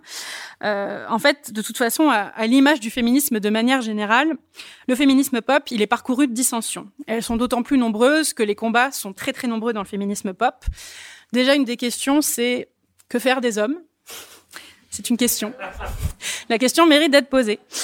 Euh, alors la plupart disent qu'il faut inclure les hommes euh, aux luttes féministes, qu'il faut faire le tri, qu'il faut les pousser à s'éduquer, etc. Les plus radicales, elles ont décidé que non, qu'il faut abandonner l'hétérosexualité pour ce qu'on appelle le lesbianisme politique. Alors par exemple, c'est le cas de Virginie Despentes, qui est une des grandes figures du lesbianisme politique en France, et qui dit avoir ressenti, je cite, un soulagement inouï lorsqu'elle a décidé d'arrêter d'être hétéro et de devenir lesbienne. Euh, c'est intéressant parce que cette idée commence à se faire un chemin. Par exemple, il y a eu euh, la publication de deux livres récemment, Sortir de l'hétérosexualité de Juliette Drouard et aussi Comment devenir lesbienne en 10 étapes euh, de Louise Morel, donc que j'ai pas lu mais qui a l'air d'être un guide très pratique. Euh, une autre question qui crée des dissensions au sein du féminisme pop, euh, bon, qui est un peu le prolongement de que faire des hommes, c'est que faire des hommes, enfin des agresseurs qui ont été condamnés ou bien qui ont été présumés agresseurs, notamment dans la culture et dans la politique. ce qu'on constate ces derniers temps, c'est qu'en tout cas, il y a un petit retour en grâce de figures controversées. Euh, qui sont parfois d'ailleurs réhabilités par des femmes. Euh, ça a été le cas récemment de Johnny Depp, donc qui est accusé de violence domestique et qui est apparu dans le défilé euh, Fenty de Rihanna, le dernier défilé Fenty. Euh, également, on peut remarquer, je retrouve mes notes, pardon, que Kelly Rowland, de son côté, là c'est tout récent, ça date d'il y a une dizaine de jours, elle a défendu le droit de Chris Brown à reprendre sa carrière, à ce qu'on arrête de lui parler du fait qu'il euh, a quand même frappé euh, Rihanna jusqu'à ce qu'elle ait des hématomes au visage. Et puis, euh, il y a également l'actrice Helena Bonham Carter qui a pris la défense récemment de Johnny Depp, mais aussi de J.K. Rowling, en disant que la cancel culture, c'était vraiment pas très bien. Euh, ça, j'y reviendrai juste après. Euh, donc tout le monde n'est pas d'accord sur quoi faire avec, on va dire entre guillemets, ces hommes problématiques. La top modèle Émilie Ratajkowski, par exemple, elle pense qu'il faut pas, il faut pas penser que d'un côté il y a des hommes bons et des hommes mauvais. Elle dit nous vivons dans une culture et un système qui permettent aux hommes, consciemment ou non, de profiter des femmes et de leur position de pouvoir. Nous devons parler de ces expériences. Euh, au lieu de penser que telle personne est mauvaise, il faut changer de culture. Donc c'est quand même un point de vue intéressant. Euh, et l'actrice Adèle Haenel, de son côté, donc que j'ai déjà invoqué plusieurs fois, elle a décidé notamment de ne plus tourner avec des cinéastes réputés parce que pour elle, ça revient à participer à un cinéma qui est complaisant envers les violences sexuelles. Elle explique d'ailleurs que la majorité de son énergie est désormais consacrée à écouter et aider les victimes d'abus. Euh, ces derniers mois, le débat féministe s'est aussi cristallisé autour de la question trans. Euh, avec de la montée de figures qui sont dites TERF. Donc, ce sont ces féministes radicales euh, qui veulent exclure les femmes trans euh, des combats féministes. C'est par exemple le cas de J.K. Rowling, qui est l'autrice de la saga Harry Potter. donc, ces propos ont amené notamment pas mal d'acteurs de la saga à, prendre leur distance et à dire que eux n'avaient aucun problème avec les personnes trans. Euh, qui a un débat, c'est une chose. Ce qui est autre chose, c'est que certaines de ces féministes refusent même l'existence des femmes trans, euh, ce qui pour le coup est transphobe. Euh, il y a aussi, bien sûr, beaucoup de critiques des féministes envers le féminisme pop. C'est pas du tout un format de féminisme qui fait euh, qui fait l'unanimité. Euh, pour de nombreuses féministes, son péché impardonnable, c'est son appel à l'empowerment par la séduction et la sexualité. Donc c'est ce que je vous disais euh, déjà il y a quelque temps, c'est que les féministes ne sont pas d'accord sur quoi faire de la sexualité dans les combats des femmes. Euh, Belle Hooks, j'y reviens à nouveau, euh, elle n'aura eu de cesse de reprocher à Beyoncé de nourrir à la fois le système patriarcal et le système capitaliste au lieu de les questionner. Même l'album Lemonade, qui est quand même un album afroféministe, n'avait pas trouvé grâce à ses yeux. Mais c'est vrai que c'est une question intéressante parce que c'est très bien de s'emparer du désir féminin, mais pour en faire quoi? Est-ce que les nouvelles artistes ont vraiment pris le pouvoir ou est-ce qu'elles viennent renforcer un ordre patriarcal? Et est-ce qu'on peut réellement échapper au regard masculin, au male gaze? Pour la plupart des femmes qui critiquent Beyoncé, c'est impossible. pourtant, ces concerts sont quand même remplis, je trouve, de femmes et de personnes LGBT et pas d'hommes cis hétéros qui viennent se rincer l'œil. Donc c'est quand même assez significatif. Euh, par ailleurs, c'est intéressant d'observer l'apparition, euh, ça commence tout juste, de boîtes de nuit 100% féminines, par exemple au Royaume-Uni, où euh, les femmes bah, viennent habillées de manière très sexy, alors que pourtant il n'y a aucun homme à séduire. comme quoi c'est possible. Euh, une autre critique euh, du féminisme pop, c'est Andy Seisler, qui est la co-créatrice de Beach Media. Euh, c'est un, en fait une organisation qui offre une lecture féministe de la pop culture et des médias.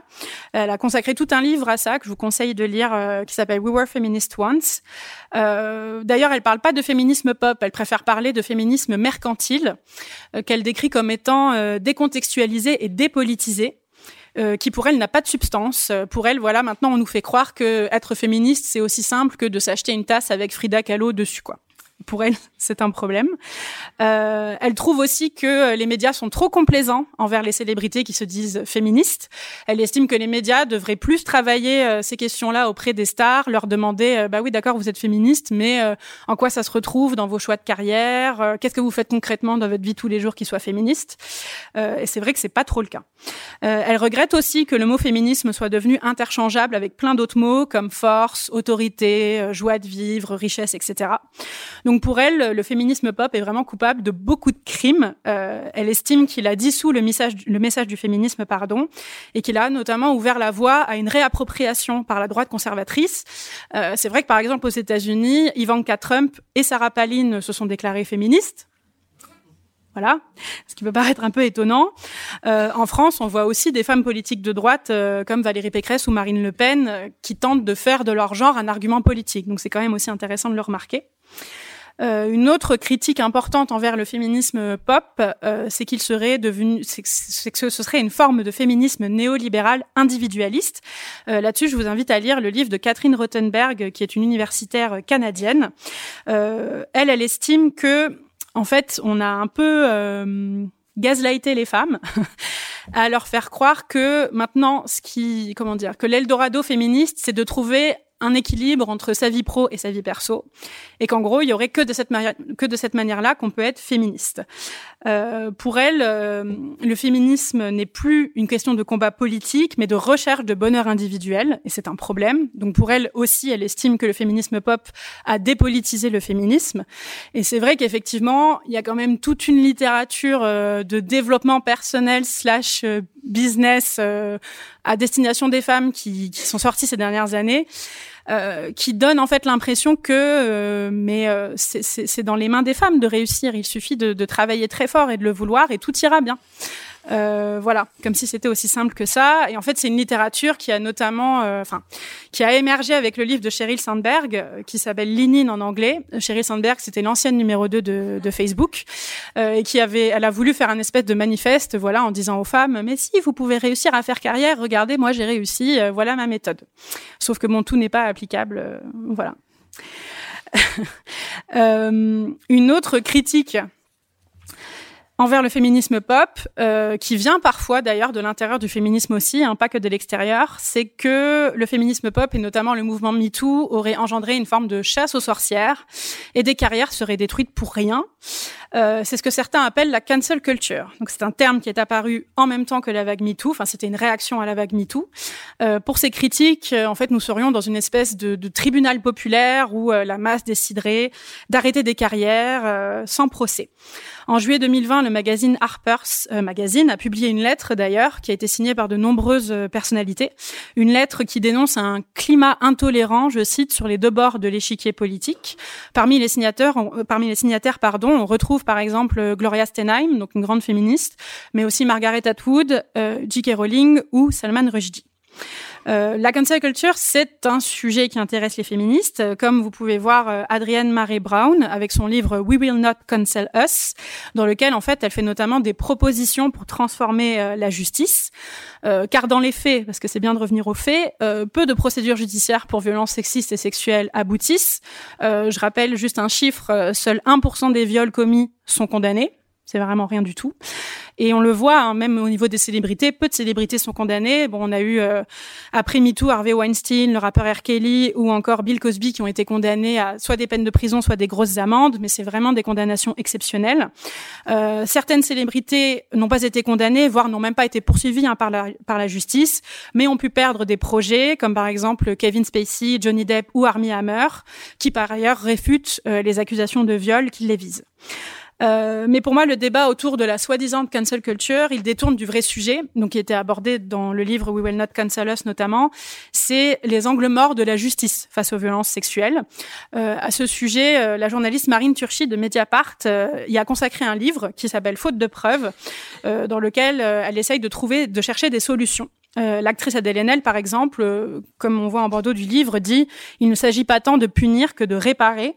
Euh, c'est aussi une notion importante parce qu'il y a quand même pas mal de féministes qui sont contre le système carcéral, c'est important de le redire, et qui estiment que la prison ne règle pas les problèmes de violence sexiste et sexuelle et qu'il faut voilà repenser tout notre système politique et culturel, la manière dont on éduque les enfants, etc., etc.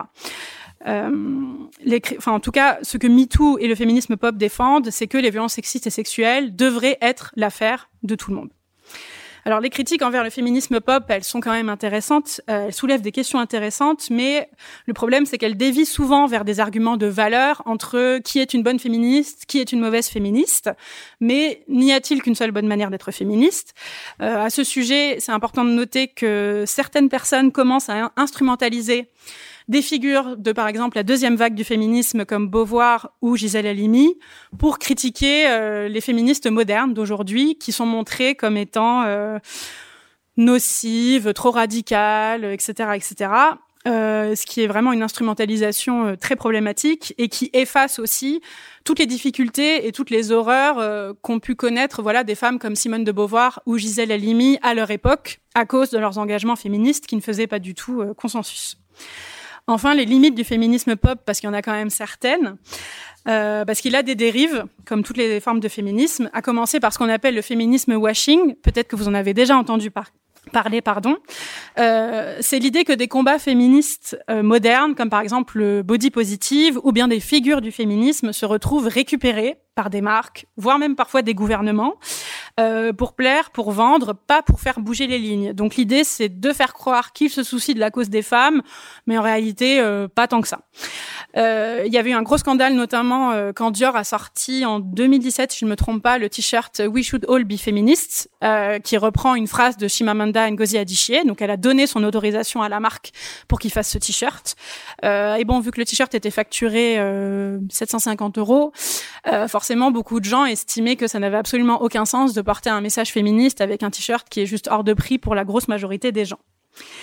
Euh, une autre limite du féminisme pop, slash une dérive, c'est le mythe de la girl boss. Euh, en fait, à force de se croiser au néolibéralisme et de euh, voilà de dire que être une féministe, c'est avoir une carrière, devenir chef, etc. Euh, on, on s'est retrouvé avec le mythe de la girl boss qui a voulu croire que donc être féministe, c'est avoir une carrière, et puis il suffit de travailler très fort et d'y croire très dur pour réussir. Euh, et on a vu pas mal de, de, d'icônes girl boss émerger euh, vers le milieu des années 2010 plutôt. Mais ce qui s'est passé, c'est que quelques années plus tard, euh, elles ont été l'objet d'accusations de harcèlement, d'exploitation ou de discrimination, que ce soit en France ou à l'étranger. donc que ce soit à la fois voilà des, des, des, femmes, des entrepreneurs, mais aussi des médias qui se disent féministes ou bien des entreprises qui se disent féministes. ce fut par exemple le cas de Sofia Amoroso, je ne sais pas si vous voyez qui c'est, qui était la créatrice de la marque de vêtements Nastigal. Euh, mais ce fut aussi le cas d'Ivy Park, euh, qui est la marque de vêtements de sport de Beyoncé, qu'elle euh, qu'elle réalise avec Topshop, et qui a été accusée de faire travailler des ouvrières sri-lankaises pour 64 centimes de l'heure ce qui n'est pas très féministe. Euh, les accusations ont été démenties par Ivy Park, mais bon, c'était trop tard. Elles ont lancé un débat euh, entre les, sur les liens entre notamment le féminisme et la fast fashion, qui pose beaucoup de questions. Euh, des militantes d'ailleurs estiment, j'ai pas le temps d'y revenir plus que ça, mais euh, en tout cas que le combat euh, pour les droits des femmes ne peut se faire sans la lutte contre le capitalisme et aussi la lutte pour le climat. Euh, enfin, et c'est important de le dire aussi, euh, c'est que pas mal de féministes témoignent de burn-out militant face au manque d'action, face au manque de protection des politiques et de la justice, c'est un sujet dont il faut discuter. Euh, D'autant que l'ampleur du féminisme pop, en fait, elle peut faire croire que ça y est, les combats sont gagnés, mais les inégalités, les violences envers les femmes sont toujours là. Les femmes sont encore rares à la tête de pays ou bien à la tête de grandes entreprises. Des figures comme Amber Heard ou Meghan Markle montrent que toutes les femmes n'ont pas encore droit au respect. Euh, donc la question qu'on peut se poser, en tout cas à la fin, c'est euh, qu'est-ce qui va rester du féminisme pop et qu'est-ce qui va venir après? Alors c'est difficile de le savoir. Il faut en tout cas espérer que ce féminisme de masse euh, ne sera pas suivi d'une période de relâchement, car les droits des femmes ne sont jamais garantis. Beyoncé, nuance d'une icône culturelle, est un séminaire d'élèves ENS-PSL, conçu et organisé par Victor Candelaft, Valentine Truchard et Joël Zuna. Pour écouter nos prochains épisodes et continuer d'explorer de nouveaux territoires guidés par les grandes voies de la science, vous pouvez vous abonner à ce podcast. Et pour rester en lien avec l'école normale supérieure, lisez Vue d'Ulm, une newsletter à retrouver sur www.ens.psl.eu. À bientôt!